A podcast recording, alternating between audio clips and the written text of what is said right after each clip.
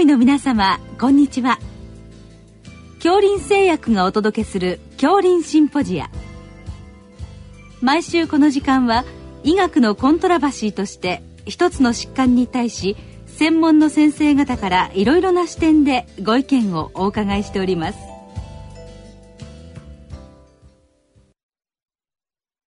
シリーズ脳卒中対策の最新情報の6回目。脳梗塞急性期の診断と治療2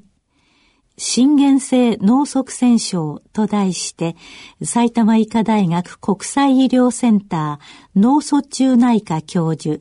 高橋真一さんにお話しいただきます。聞き手は国立国際医療研究センター病院名誉院長、大西晋さんです。高橋先生あの本日は脳梗塞急性期の、まあ、診断と治療ということで、はい、お話を伺いたいと思いますのでよろしくお願いいたします、はい、どうぞよろしくお願いいたします。まずあの最初に、まあ、脳血管障害脳梗塞ですね、はい、この辺りのその、まあ、現状といいますかあの日本の状況を教えていただけますでしょうか？はいえー、かつてはですね脳血管障害日本人の死因の中では最多と言われておりましたけれども、はい。はい、まあ、徐々に、まあ、お亡くなりになる方自体は減っております。まあ、現在最新の、まあ、統計データとした昨年1年間で日本人の死因の中では脳血管障害は4位ということになっておりますですね。ただあの脳梗塞ってことになりますと、まあ、全体の脳血管障害の中では75%ですので、まあ、非常に多くて、まあ、しかも重要な点はおそらく亡くなる方はそういうわけで減っておりますけれども、まあ、命を取り留めても非常に重い後遺症を残されると、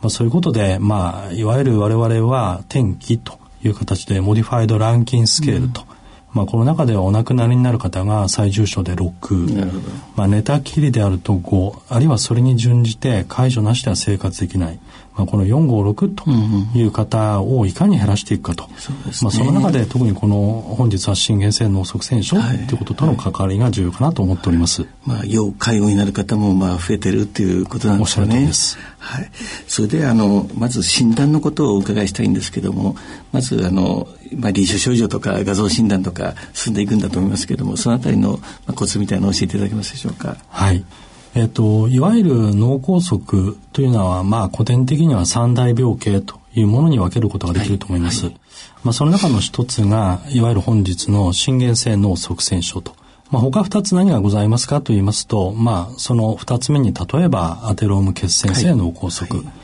そして3番目に楽な梗塞、ね、まあ、そしてこの3つがほぼ脳梗塞全体の3分の1ずつを占めると言われておりますので、まあ、その中でじゃあ脳塞栓症っていうものを、まあ、最初に患者さんを拝見してどのように診断するかと、うん、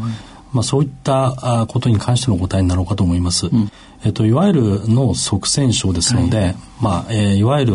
塞栓死が突然、まあ、脳の血管を詰めてしまうと。うん、そしてその由来が心臓にあると。まあ、それがいわゆる心原性脳不足栓症。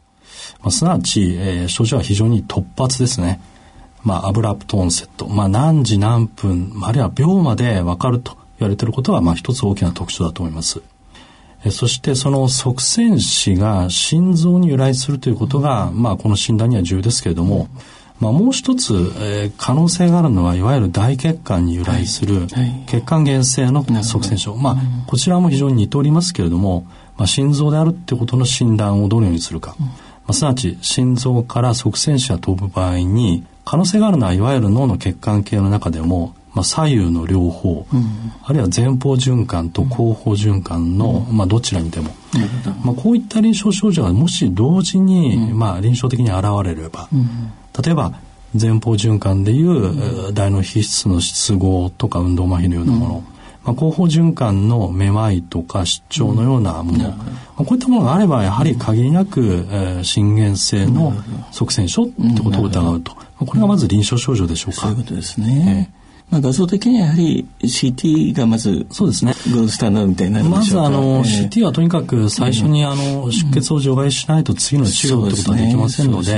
まあ、CT と、はいただあの急性期、ね、まあ昨今の特に急性期の数時間っていうのは勝負な時代には CT ではまず映りませんのでね、まあ MRI 特に日本の場合は MRI がファーストで、うん、いわゆる拡散強調画像と、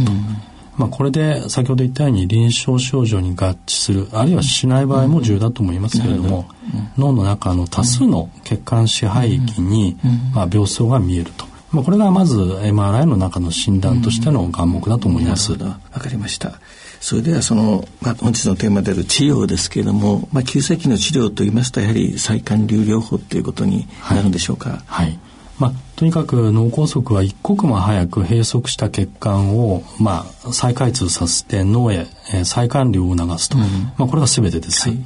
まあ、今回特に脳塞栓症と言われるものに関しては、えー、今まで血流が正常だった部分が一瞬にして詰まりますので、うん、まあ、そのプロセスは非常に激しく、うん、しかも迅速、まあ、急速に進みます。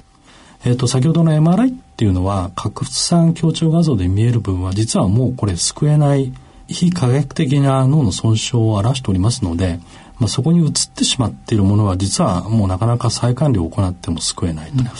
まあ、ここで移らないが臨床的に症状がある。まあ、つまりこの臨床症状と拡散強調画像の間に乖離があればそこは再管理を行って救い得ると。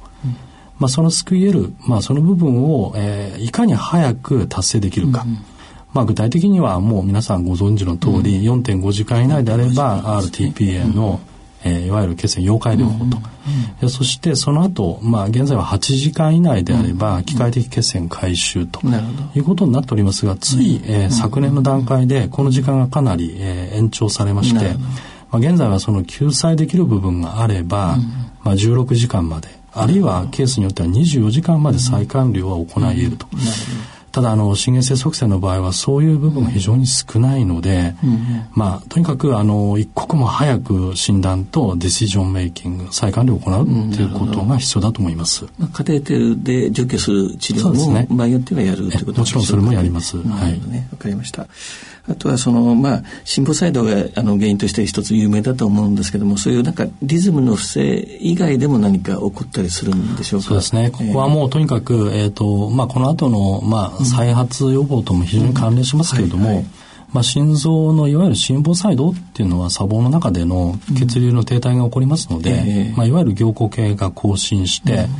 まあ、そのことが、まあ、砂防内に、まあ、血栓腫を作ると、まあ、これが原因になるわけですけれども、まあ、今までとにかく心房細動があると、まあ、このことが最大の理由であると、まあ、原因であると言われておりましたけれども、どうも実際我々が、まあ、そうしたことを疑う患者さんを見ても、リズムが全く正常っていう形も、まあ、多いと。まあ、これどう解釈するかと。ね、まあ、つまり、いわゆる突発性心房細動が、まあ、その時には正常化しているために、まあ、なんというか、ディテクトできないっていうことも十分あるんですけども、まあ、最近分かってきたのは、どうもそういう患者さん、必ずしも心房細動がないケースもあるんじゃないか。つまり、リズム異常だけが、まあ、サボ内に、えー、血栓症を作る原因ではないんではないかと。まあ、こういったことは最近分かってまいりましたので、まあ、こうした概念を、まあ、エイトリアルカルディオパシー、なかなかいい日本語ないんですけども、まあ、心房型心臓病とでもいいんでしょうか。まあ、こういったものは必ずしもリズムの異常がなくても、まあ、これに準じた、まあ、つまり AF に準じた治療が必要じゃないかと言われていると思います。あと、がん患者さんでも、やっぱり時々、その脳梗塞を起こすことがあると聞いてるんですけど、はい、そうですね。あの、実は胆がん者は、うん、あの、全身の血栓、形成傾向を非常に更新しますので、うん、まあ、全身ありとあらゆる場所に血栓症起こります。うん、ただ、その中でも特に有名なのは、心臓の弁、まあ、この部分に、まあ、血栓ができやすい。まあ、これはあのいわゆるよく似ているんですけれども、まあ、感染によって起こるような、まあ、感染性の、まあ、心内膜炎とは、まあ、似てるけど違うと。まあ、つまり非細菌性の血栓性の心内膜炎、まあ、これ NBTE と言いますけれども、胆がん。者ではこういうことが原因で、えそこが側栓死となっていわゆる心原性の脳側栓を起こすと。まあ、これはもう本当に胆がん者の場合には、まあ、まず真っ先に考えるべき脳梗塞の原因だと思います。ちょっと気をつけなきゃいけない点ですね。はい、その通りです。がんの種類で起こしやすいとかそういうのはあんまり知られてないそうですね。一般的にはやはりあの腺がんがね、あのまあそういう凝固を更新させるような因子の分泌が起こると。まあ、特にやはりあの膵臓がんとか、まあ、女性の場合では卵巣がんとか、そういった形で起こる方が多いと思います。そうですね。はい。わかりました。あと抗凝固療法ですね。これはあの、まあ慢性期になったらまあ始めるっていうのが昔よくやられたと思うんですけど、そ、ね,、の辺の考え方というのは今どのようになってるんでしょうか？はい、まああの先ほど申しましたように心臓の中で、まあ血栓がその後できると、またそれがまた再発を起こしますので、これを抑える。まあそれは真空内っていうのは非常にフローがまあ遅いので凝固を抑える。まあ、凝固を抑える古典的な薬としては、うん、いわゆるワルファリンのようなビタミン系拮抗薬ですけれども、うんうん、もう最近はいわゆる直接経口抗凝固薬っていうものが出てまいりました。まあ、この最大の利点は、まあ、出血を起こすリスクが非常に少ないと。ということで、まあ、実は脳梗塞を起こした後は、まあ、抗凝固は必要ですけれども、あまり早くやりすぎると、脳の高速部分に出血を二次的に起こしてしまうと。ところが経口の直接抗凝固薬が出てきた、まあ、最近では早めに始めても出血のリスクが回避できると。ということでいくつかのエビデンスが出てまいりました。まあ、特に今年、まあ、リラックストという研究の結果からは、まあ、こうした直接経口抗凝固薬は脳梗塞発症から、まあ、早ければ3日ぐらい。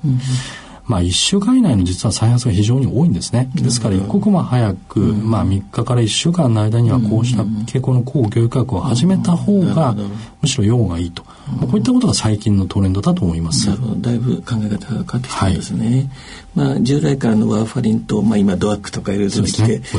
まあ、どのように 使い分けたらよろしいんでしょうか、まあ、あの基本的にはドアックは今保険適用上はいわゆる非弁膜症性の心房細動があるという方にしか使えないんですね。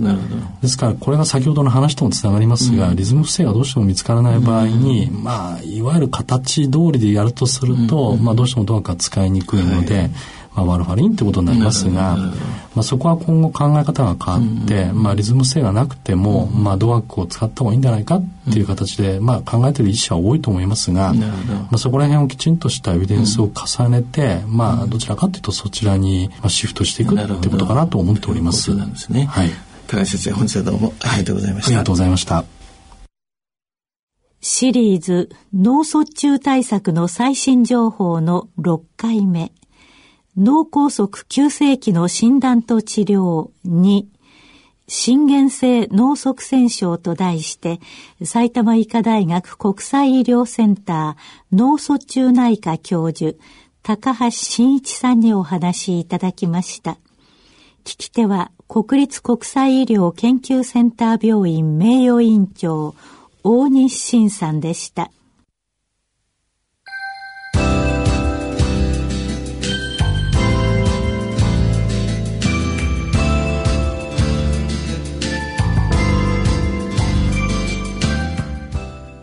それでは恐林製薬がお送りしました恐林シンポジア来週をどうぞお楽しみに